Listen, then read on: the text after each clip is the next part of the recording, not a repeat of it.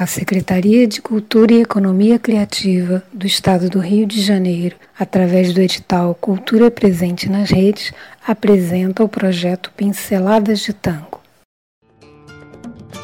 Mescla de negro e de blanco.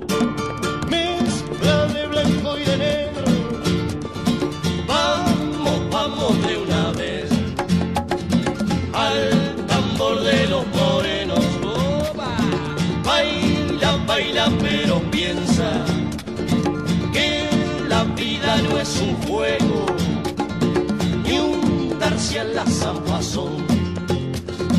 Con dinero, sin dinero, chacha mulato, te va de acá, chacha mulato, venga de ahí, chacha mulato, venga esa mano,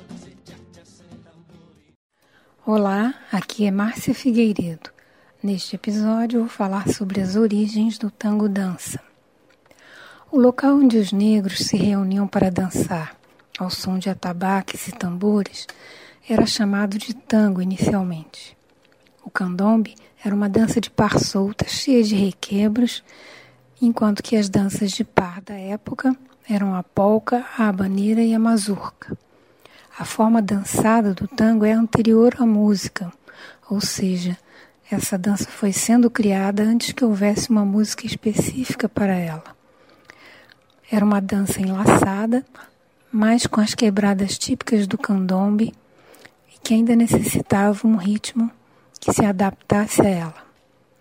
Ao trazer para as danças de par os trejeitos das danças soltas, o compadrito foi criando uma coreografia própria e, ao entrelaçar as pernas com as da companheira, criou um baile considerado obsceno para a época.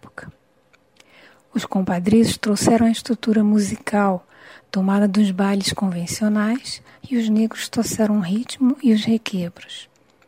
E os músicos negros começaram a interpretar polcas, mazurcas e habaneiras de forma a se encaixarem com a maneira de dançar dos compadritos. Desta forma, a música começou a se pôr a serviço da dança. Inicialmente, o tango era dançado nos prostíbulos, em locais de piso de terra, nos quartos de chinas quarteleiras, nos bordéis. Só mais tarde começou a ser dançado nos conventígios, onde nas festas comunitárias sempre tinha alguém que tocasse tangos. Depois, através dos ninho bien, espécie de playboys que buscavam no tango novas emoções, o tango começou a chegar aos cafés do centro, aos cabarés de luxo, clubes, teatros. Isso propiciou a inclusão de pequenos conjuntos e mais tarde orquestras. Durante muito tempo, o tango foi patrimônio exclusivo dos grupos marginais, sendo rejeitado não só pelas classes altas, como pelas classes média e proletariado. Mas após o sucesso que fez em Paris e a apresentação à sociedade pelo Barão de Marque, começa a chegar aos salões da aristocracia. Já era uma forma dançada, mais amenizada, lenta e sem os requebros do início. E assim o tango vai se aproximando das outras classes muito lentamente, com o crescimento da cidade e a diluição das origens, e aos poucos vai se tornando um divertimento para outras classes. Bailarín compadrito, que quisiste probar otra vida y al lucir tu famosa corrida te viniste al Maipú.